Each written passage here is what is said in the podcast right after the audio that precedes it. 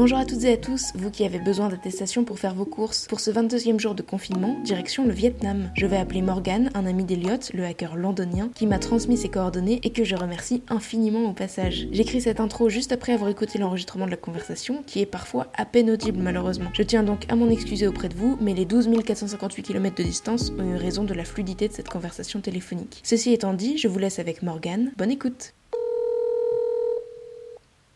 Oui, tu m'entends? Oui, ça devrait être mieux là. Ah, c'est bien meilleur, oui. T'es enfin sorti du placard. bon, enchanté. On a des problèmes de connexion en ce moment. Ouais, enchanté. Alors, est-ce que, dans un premier temps, tu peux me dire où est-ce que tu es confiné? Alors, moi, je suis confiné euh, chez moi, avec ma copine. on est en coloc, hein. On est quoi On est, on est un peu plus en zone de confinement. Tout ça, on doit être à peu près une dizaine. Euh, à Ho Chi Minh Ville, euh, au Vietnam. En ce moment, du coup, vous êtes que tous les deux? Tous les deux. Après, on, a, je dis, on est en colloque, donc on est, je crois qu'on est peu une dizaine en ce moment. Je croyais que les autres étaient partis, du coup. J'ai mal compris. Ah non, non, tout le monde est là. D'accord. tout le monde est là. Les autres colloques avec toi sont français ou sont vietnamiens ou internationaux? Alors, ma copine est philippine. Mon colloque d'en face, il est sud-africain. Il est aussi avec sa copine qui est vietnamienne. En bas, on a un belge. Au-dessus, pour les deux temps, on a une vietnamienne et un anglais et au-dessus une française. Ok, c'est vraiment l'auberge espagnole. Un peu, ouais. Comment se compose du coup cette colocation? Tu disais qu'il y en avait en face, en dessous. C'est une grande maison avec plusieurs étages? Comment ça se passe? Euh, En fait, euh, ça passe comment au, Vietnam euh, Des maisons assez. Euh, c'est pas large, ça fait quoi? 3-4 mètres de large, à peu près une, une, façade, tout est collé les unes aux autres. Et ça monte sur 3-4 étages. Et en fait, c'était des maisons un peu couloirs. Tu vois, c'est un peu, c'est hyper long large et c'est assez long. Toutes les maisons sont comme ça. Donc en fait, quand j'ai eu en colloque dans ma maison, en fait, on est, on a du rez-de-chaussée jusqu'au jusqu'au toit, avec le et tout, une serre de terrasse. Et de, c'est la plupart du temps qu'on se retrouve tous ensemble, euh, c'est sur le toit, près des barbecues et tout. C'est cool. Autrement, euh, donc en fait, il y a une, chambre en bas, il y a deux chambres au premier, deux chambres au-dessus, et en, tout en haut, qui est assez étrange, mais il y a la cuisine. D'accord. ça fait longtemps que tu es dans cette colocation? Bah, Depuis que je suis arrivé au Vietnam, ça va faire euh, quasiment deux ans et demi maintenant. Euh, bon, après, moi, si ça fait, on est trois. Ça fait depuis que je suis arrivé, il y en a deux autres qui sont, qui sont arrivés quasiment en même temps que moi. On, les autres, il y a, ça, ça, tourne assez souvent. On a un qui reste, c'est des stagiaires ou euh, des étudiants qui vont, ils vont rester genre 3, 4, 6 mois. Ça tourne quand même assez souvent, mais on est, on est trois à avoir une vie stable et à avoir un travail fixe, etc. On habite là tout le temps, quoi, sur du long terme. Okay. Enfin, long terme plus de deux ans. Actuellement, tu travailles euh, au Vietnam depuis ton arrivée, c'est ça? Ouais, alors moi je travaille en ONG en fait, pour une ONG française. Je travaille euh, principalement ici, on fait au Vietnam, on est dans plusieurs pays, mais au Vietnam principalement ce qu'on fait c'est le travail social pour les familles euh, migrantes qui viennent de la campagne et qui viennent en ville en pensant avoir euh, des meilleures conditions de vie et trouver du travail plus facilement. Bon, en général ça vient un peu l'inverse parce qu'il leur manque des papiers pour accéder à certains types de services, etc., l'administration et tout ça, même pour l'école, pour les gamins. Donc en fait nous on accompagne les familles euh, pour qu'elles puissent devenir plus autonomes et qui c'est l'accès au droit principalement ce qu'on fait et que surtout aussi mettre les, enfants à l'école. On a aussi des projets de lutte contre les violences faites aux femmes et on fait un peu aussi d'insertion pro pour les jeunes en difficulté vulnérables. On fait de l'insertion professionnelle. On, les, on est ceux qui n'ont pas vraiment accès à des, des, centres de formation. On leur donne des bourses et on les accompagne. On fait un accompagnement social pour y arriver, former un projet professionnel avec eux. Cette ONG là, moi travaille depuis trois ans maintenant. Et avant au Cambodge avec à Phnom Penh, donc pas très loin d'ici, hein, c'est quand même pas 200 km d'ici, de Chine. J'étais à Phnom Penh pendant un an avec cette ONG et à la fin de mon contrat, quand j'étais à Phnom Penh, bah, ils m'ont proposé de continuer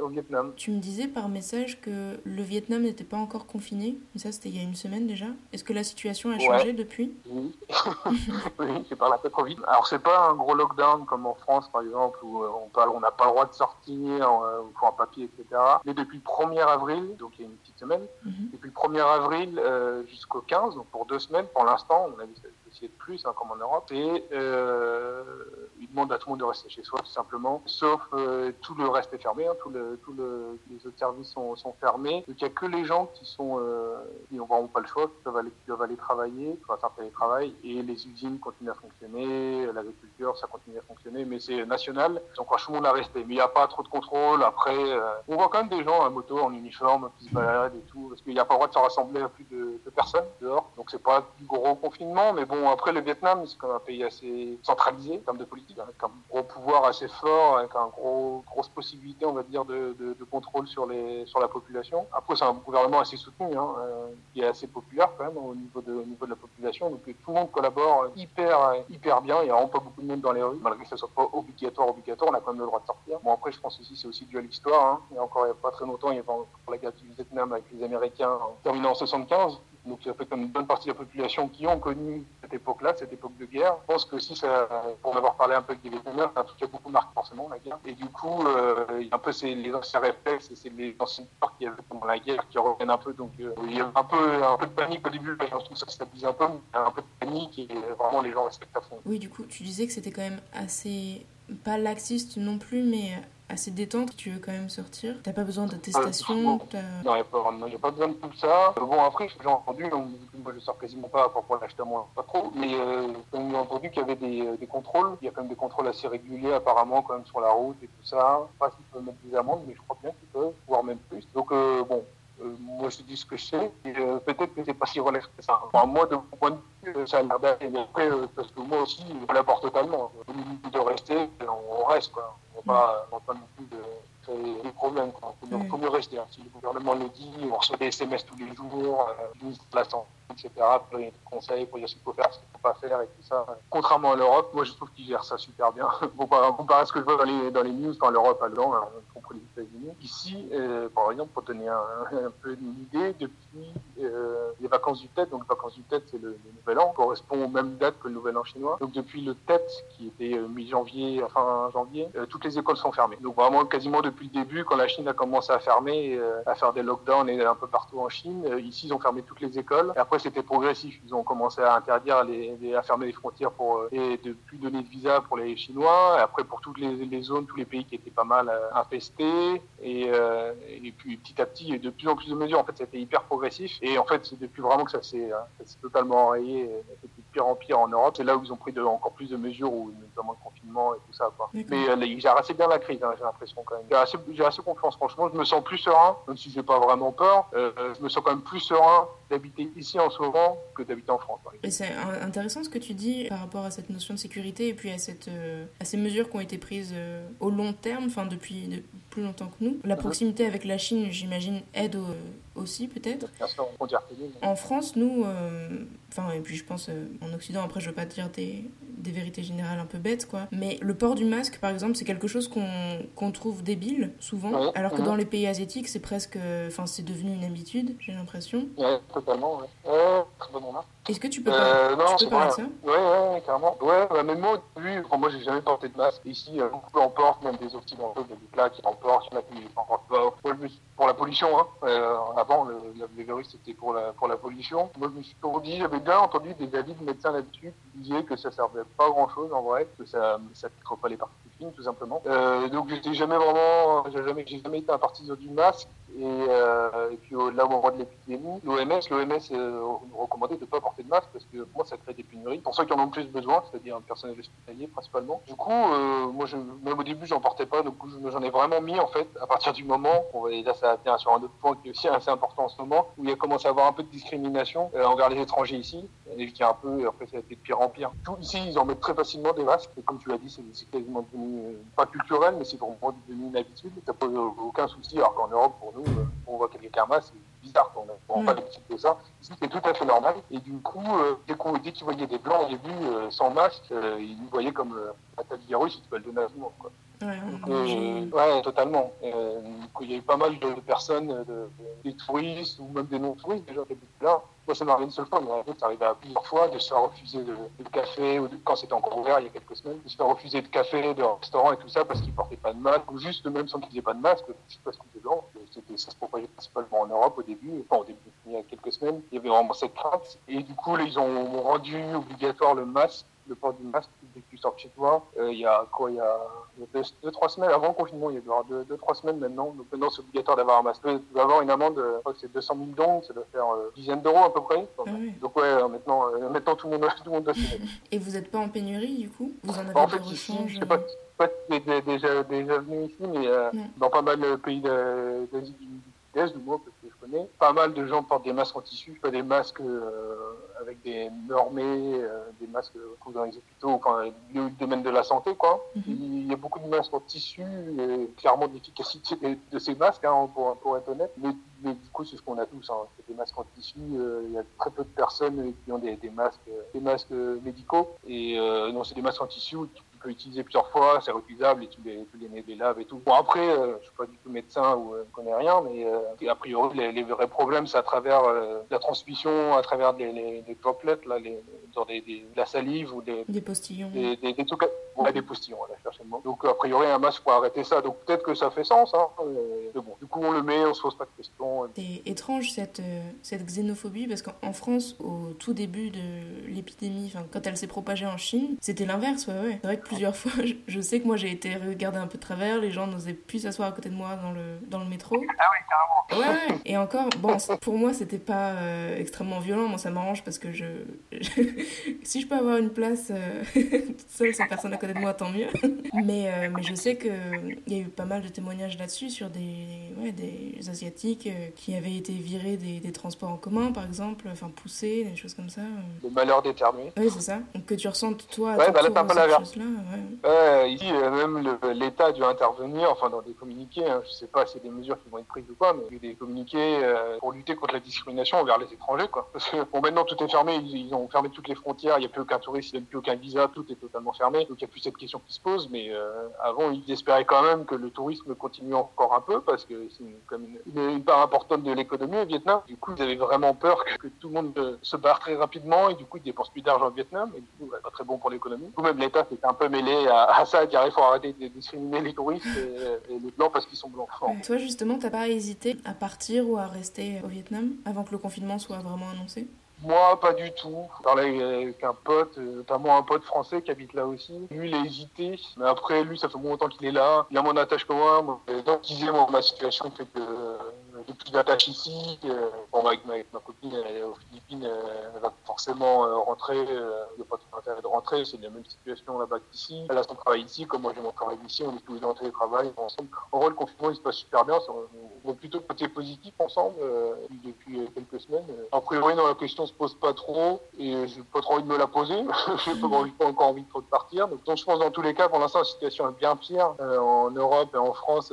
ici, ici, on n'est même pas à 250 cas. Hein. Okay. Donc on est encore loin des zéro morts. Hein. Donc mm. euh, on est loin de, de ce qu'il y a en Europe. Quoi. Donc euh, non, moi je me suis pas posé la question. Et tu disais au début que là votre lockdown durerait a priori deux semaines. Tu penses qu'il peut être conduit ou, ou pas? S'il y a très peu de cas comme euh, ça. Ah non, mais en fait c'est sûr parce qu'en fait il n'y a jamais eu vraiment beaucoup de cas parce que a commencé, je crois au tout début quand ça venait, quand ça venait de la Chine, il y avait eu 16 cas. Les 16 cas ont été guéris, donc officiellement il y a eu Et euh, après, bah, dès que ça s'est empiré euh, en Europe, euh, des cas sont, sont apparus, bon, du coup, des cas importés, des, voyageurs, souvent des Vietnamiens qui rentraient, etc., qui étaient en Europe. Et c'est à partir de ce moment-là vraiment qu'ils ont commencé à plus paniquer, je pense, à avoir la, possible grosse crise à venir. Donc, j'ai oublié ta réponse, ta question, c'était quoi? Si le lockdown allait être reconduit Du coup, oui, vu, vu, que ça, je pense que le, du, moins, du temps que ça, ça continue euh, pour le, tout, toute la durée de, de la crise en, dans les pays où c'est assez grave, comme en Europe, aux États-Unis, etc., ça va continuer. Je pense qu'ils vont, ils prennent toutes les mesures possibles. Euh, pour vraiment pas avoir de, de problème. Ils ont déjà construit des hôpitaux, comme en Chine, euh, au tout début de la crise, ils ont, ils ont créé des hôpitaux en une ou deux semaines. Bah, là, ils ont fait pareil ici, ils ont fait un, hôpital un. Donc, ils se préparent vraiment à avoir des, des, des. Donc, je pense vraiment qu'ils gèrent hyper bien. Ils disaient, ils prennent vraiment toutes Justement, tu parlais de, de construction d'hôpitaux. Le personnel hospitalier euh, n'est pas du tout débordé là pour le moment, parce qu'en France, c'est une véritable catastrophe. Vous, vous arrivez bien à gérer euh, la situation dans les, dans les news que je vois, dans les journaux ou par les, par les bouches à oreille, euh, non. Parce que après, comme tu dis, il y a moins, il y a quoi Je crois qu'il y a 250 cas, et sur ces 250, je crois qu'il y en a une centaine de guéris.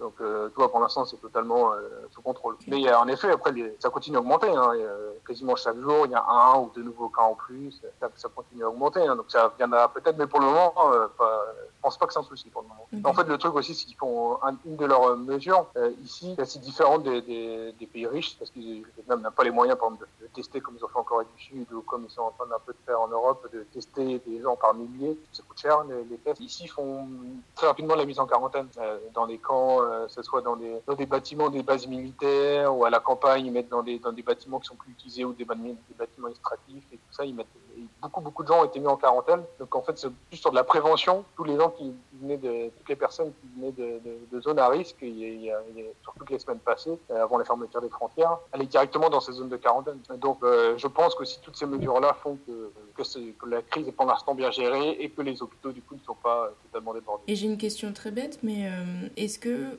la sécurité sociale est quelque chose qui existe au Vietnam ou, pas? Je veux dire avec la gratuité par exemple Ou si c'est quelque chose d'obligatoire L'accès aux, soins, il se fait facilement ou c'est euh, quelque chose de très cher? En ce moment, avec le, pendant le coronavirus, tous les Vietnamiens ont, euh, ont la gratuité des soins. Ça s'est annoncé, ça, donc euh, c'est que ce n'est pas, pas le cas habituellement.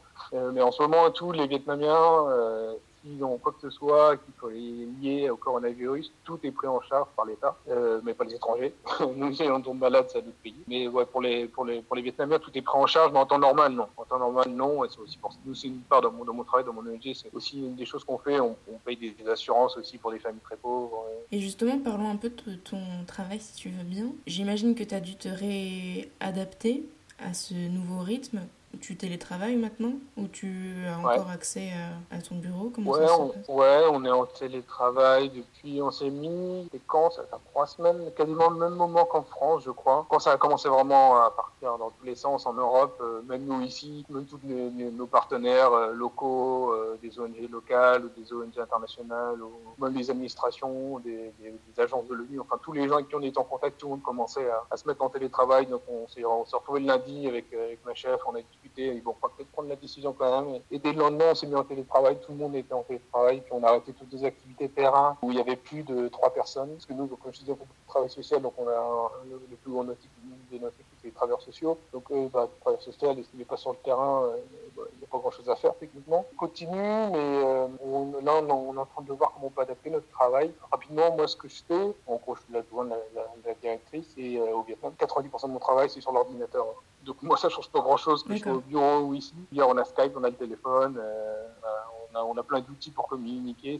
Pour moi, ça change pas trop. Mais pour mon ONG, ouais, ça change carrément. Deux activités terrain sont totalement annulées ou, du moins repoussées pour euh, on ne sait pas quand. Donc ouais, c'est assez compliqué pour nous. Euh, même en ce moment, on, a, on est pas mal recherché de financement. On a des nouveaux projets qui se lancent. on, a, on, a, on a recherché de financement pour compléter certains budgets, etc. A aucun bailleur, donateur qui veut donner en ce moment parce que tout le monde est moins affecté par ça. Donc euh, ouais, c'est un peu compliqué euh, en ce moment pour nous le travail. Bon après, moi j'ai pas mal de trucs à faire en administratif, donc moi finalement mon travail ne change pas trop. Mais euh, à l'échelle de mon ONG, ouais, ça change, ça change pas mal de choses. Et est-ce que tu dirais qu'elle est encore plus débordée qu'avant le confinement? Ça touche le, social, j'imagine que les familles dans le besoin, il y en a encore plus là. Comment ça se passe? Ouais, alors du coup nous, nous on fait, on fait du travail social principalement, et le travail social, c'est donne pas de l'argent. Ça, nous arrive qu'on des fois qu'on donne un don on payer une assurance, on peut payer un scholarship, une, bourse pour que les, les, enfants à l'école. Donc on va donner ce genre de choses habituellement. Mais autrement, ce qu'on fait, c'est surtout du euh,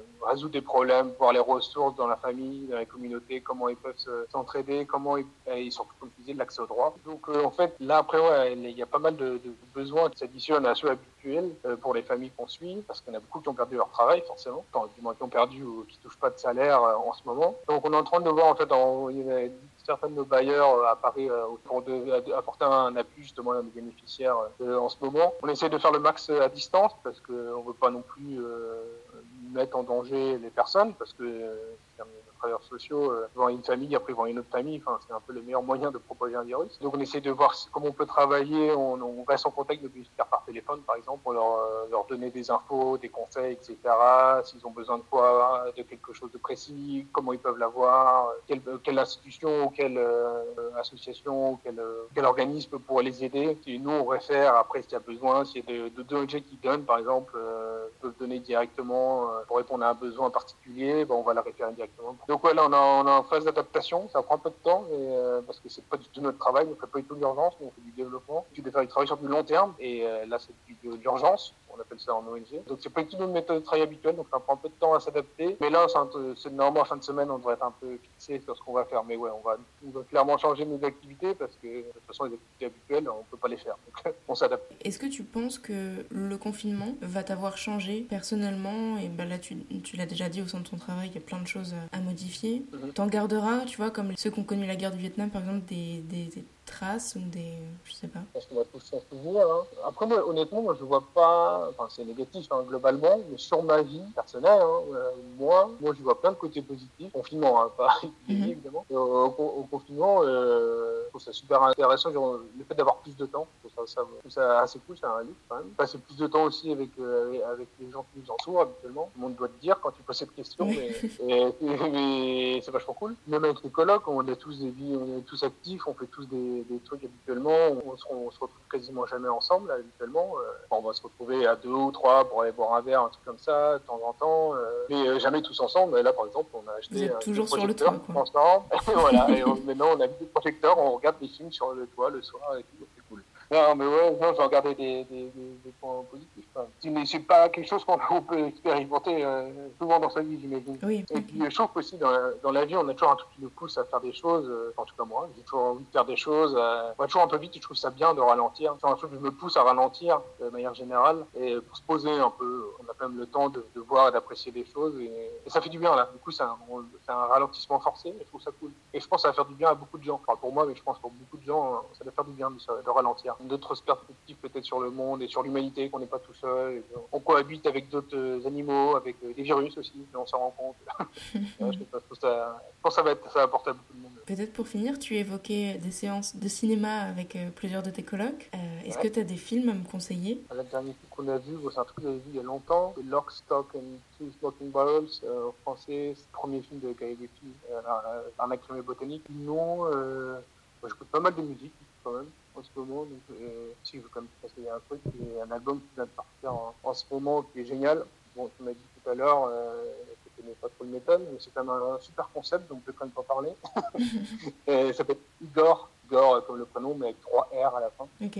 Euh, c'est un mélange, euh, en fait, c'est un mec qui l'électro, il mélange plein de sons différents, mais c'est quand même une base assez métal, hein, il y a quand même une grosse batterie, une grosse guitare, mais euh, il y a plein plein de sons tout mélangés di- différents. Et il vient de sortir son album il y a une semaine, comme il, il a, en l'annonçant, il a fait bon, c'est c'est un peu la bande, la bande, euh, la bande son euh, parfaite pour la fin du monde. Ouais. Et ouais.